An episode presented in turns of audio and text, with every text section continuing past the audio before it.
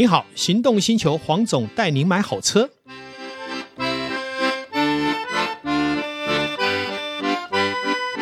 黄总带您买好车，再次来到线上为大家谈幸福事。哎呀，今天好高兴，还没有录音呢，就喝到美好的咖啡，而且听说啊，刚刚喝的深培跟中培，待会结束还可以喝到浅培，也就是一次把咖啡的风味。通通到手。那今天到底是来了什么样一个特殊的人物，会让黄总跟岛根座呢有那么好的一个享受呢？那当然就是黄总手冲咖啡的老师黄志祥大师啊，来十一盎司的创办人，来为我们再一次的在线上谈有关于咖啡的点点滴滴。我们欢迎我们的黄志祥。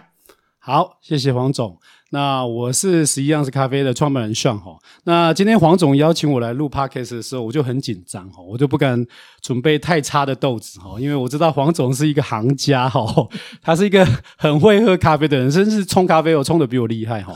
所以我来的时候就把我们这次在呃南港国际咖啡展。里面我们喝了一百支的咖啡，那精选了其中九支，九支呢，我要砍到只剩四支给黄总喝哈，所以大家大家就知道说我来的时候 精华中的精华，精华中的精华哈，我们实在不敢在他面前造次哈，但是今天很开心能够来到黄总的 Podcast 的节目，然后来跟大家分享咖啡的呃种种滴滴。其实哈，我们老实说，说一杯咖啡嘛，干嘛讲那么久，对不对？就去买一杯，其实。去买一杯咖啡，跟我们了解咖啡以后再去喝这一杯咖啡，哈，那是完全不一样的。好，我们讲讲境界。什么叫境界？不是拿了东西就往嘴巴塞嘛，那叫做土人，对不对？我们现在都是文明的，也读过书了，而且说一句白的，台湾就是什么？富过三代，懂吃穿。是吃穿里面不会喝咖啡，也是不懂。对，所以我们今天非要哦，揪着所有听众的耳朵呢。来好好听黄志祥来谈咖啡，是不是来为我们解析一下，到底一杯好的咖啡它具备的一些基本条件？是不是先让我们来谈一下 A、B、C？好，然后嗯，谢谢黄总哦。那我今天想要讲到就是一杯好咖啡，像其实我们就是在南港咖啡展，我们看到的那么多好的咖啡哦，其实它的层次还是有点不太一样。那有的咖啡呢，它可能烘的如果烘焙度啊不在它。呃，应有的烘焙度，那当然它的风味就不会跑出来。好，所以我们谈好咖啡的时候，第一个新鲜，然后烘焙度一定要适合它。好，嗯、那第二个的话，我们就会提到所谓的我们在冲煮的时候的粉水比。嗯哼，好，所以所以金杯有一个比例是一比十八，但这个比例绝对对大部分人来说会太大一点。嗯，嗯对，我会建议，其实，在单品咖啡，特别是好的咖啡，在一比十二到一比十五是一个比较好的比例。嗯，那当然，如果你的咖啡是很深焙的咖啡，嗯，一比十八，OK。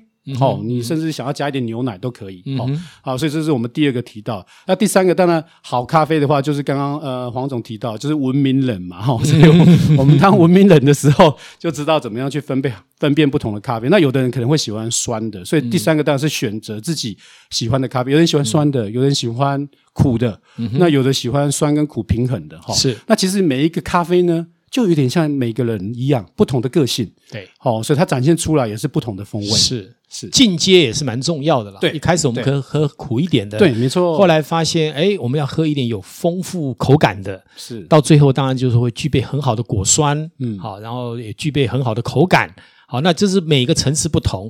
但是我刚刚也跟呃这个呃志强兄有谈到哈，就是说我现在喝咖啡也不仅仅只是说非喝浅焙不可，因为有一些中深焙好的豆子，它出来丰富的莓果香味跟浓度。也是有它的特色，是，是，也就是说，就有点像我们讲健康，不能只吃一种东西。嗯，你用不同的面相去品尝的时候，有时候甚至于假设我们喝纯咖啡，可能会配一点其他东西的时候，哎，不同面相的咖啡也会带给你不同的刺激的口感。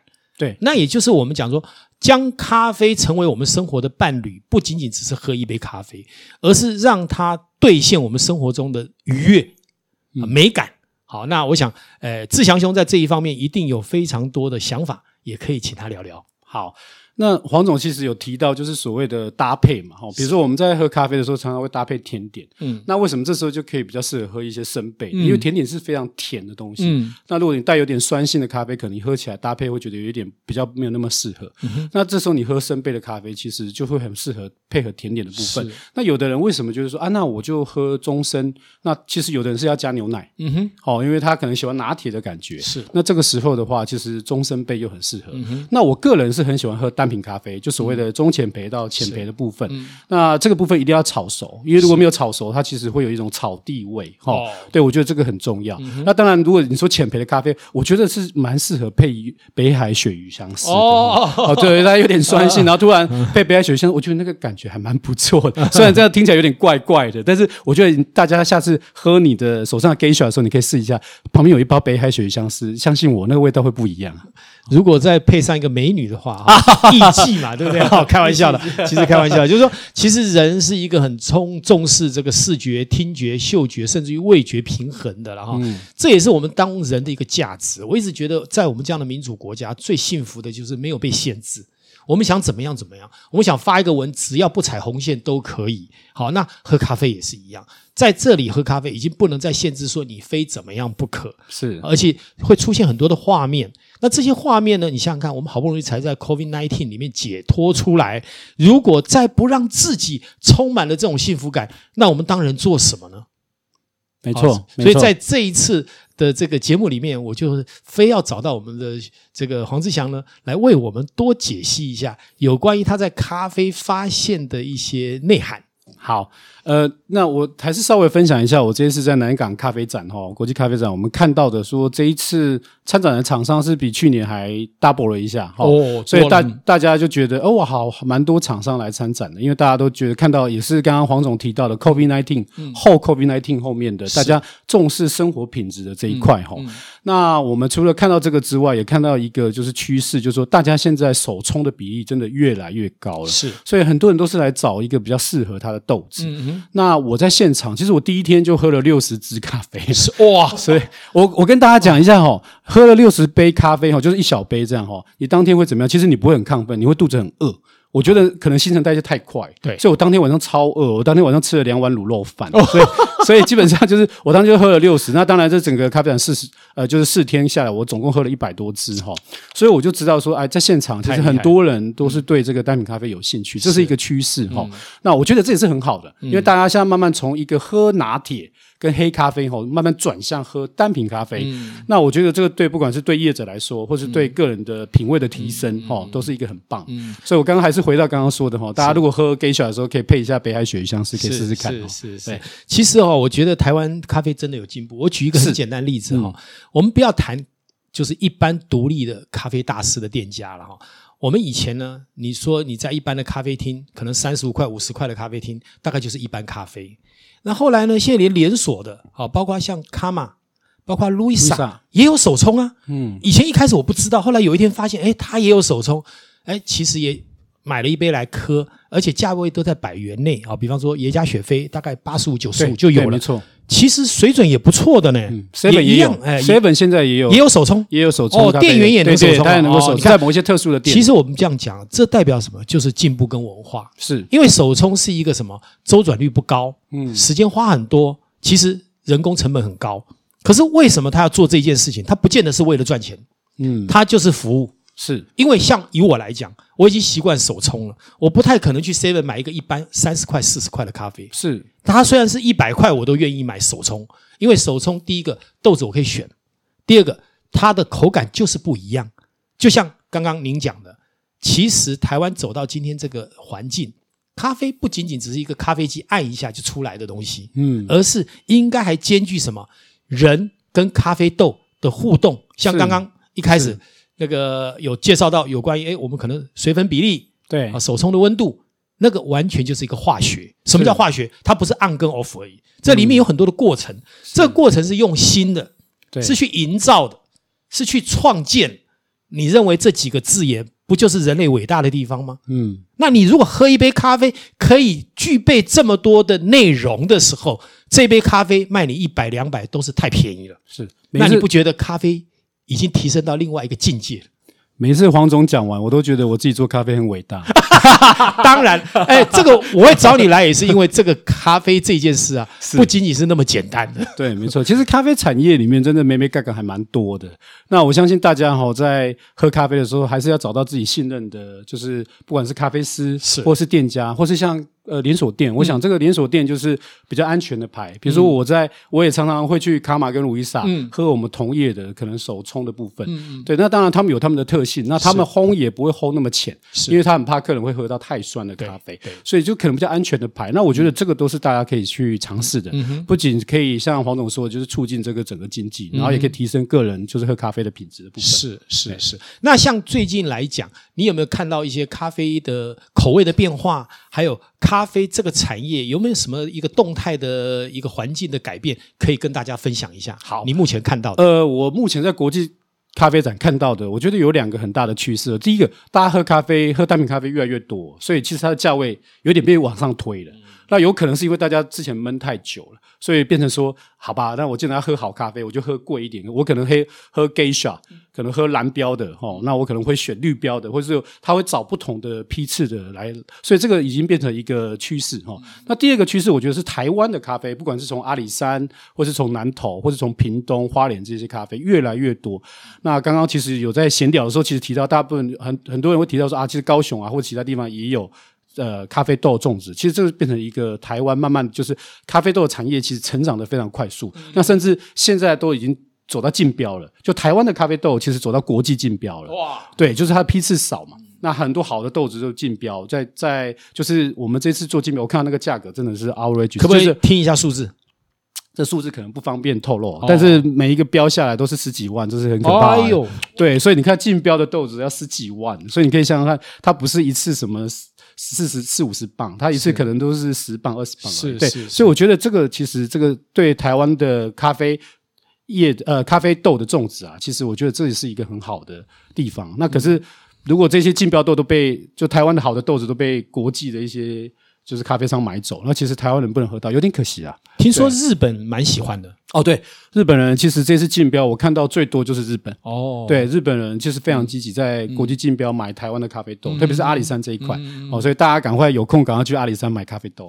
我也我也很幸运，刚刚听说我会拿到一包。二十克的阿里山咖啡豆，呃，对，哇，二十克报价多少？你知道吗？几乎是人家一磅的价格了。哇靠，真的是。不过我很乐观期待，我认为丰俭由人。嗯，一个好的社会，你不能老是所谓的仇富，就是素质高了就说它不对。嗯，其实一个好的社会应该是宽容度很高的，便宜可以很便宜，贵可以很贵，然后有不同的一个面向的一个选择。它才是什么有容乃大，是，而不是老是说，哎，我们就要卖便宜的东西，我们卖量的东西。那其实你看，我们刚刚聊到现在，就发现连咖啡这件事都可以看到整个社会的变动，对，社会的面向，嗯，它完全就是我们生活经验的连结。是，这也就是为什么有时候我觉得咖啡真的没有你想象那么简单。是，好，谢谢黄总。那其实这我都每一次卖咖啡，我都会想到黄总，跟着黄总买车哈。就像有的人会喜欢法拉利一样哦，是。那有的人就是可能就是要买 Toyota。其实，在咖啡豆这个市场跟这个很类似，就是说它会有很 top 的豆子，嗯，哦，就是就跟跑车一样哦。那它带给你的快感当然会跟 Toyota 哦开起来的感，哎，它我先声明一下，Toyota 还不错，不一样，对，对，不一样的感觉的东西，对对。那其实你的生活品质提升，那当然你的买的车子或是买的豆子都会往上提升。对，我觉得这是一个非常非常正面的。这就是我们讲的，就是选择性多了以后，其实会丰富整个我们看到的面相。对，那像这一次，我想问一下，咖啡展这样下来，还有前一阵子因为原物料的关系，到底最近的咖啡豆的价格是不是有很大的变动，还是说其实也调整回来了？哦，好，我们看一下咖啡期货哈，在今年就是二零二二年的一月一号到到十一月底，我那时候看到的数字，其实咖啡期货已经上涨了四十 percent。哇，那我想这是因为 COVID 后 COVID，因为大家都解。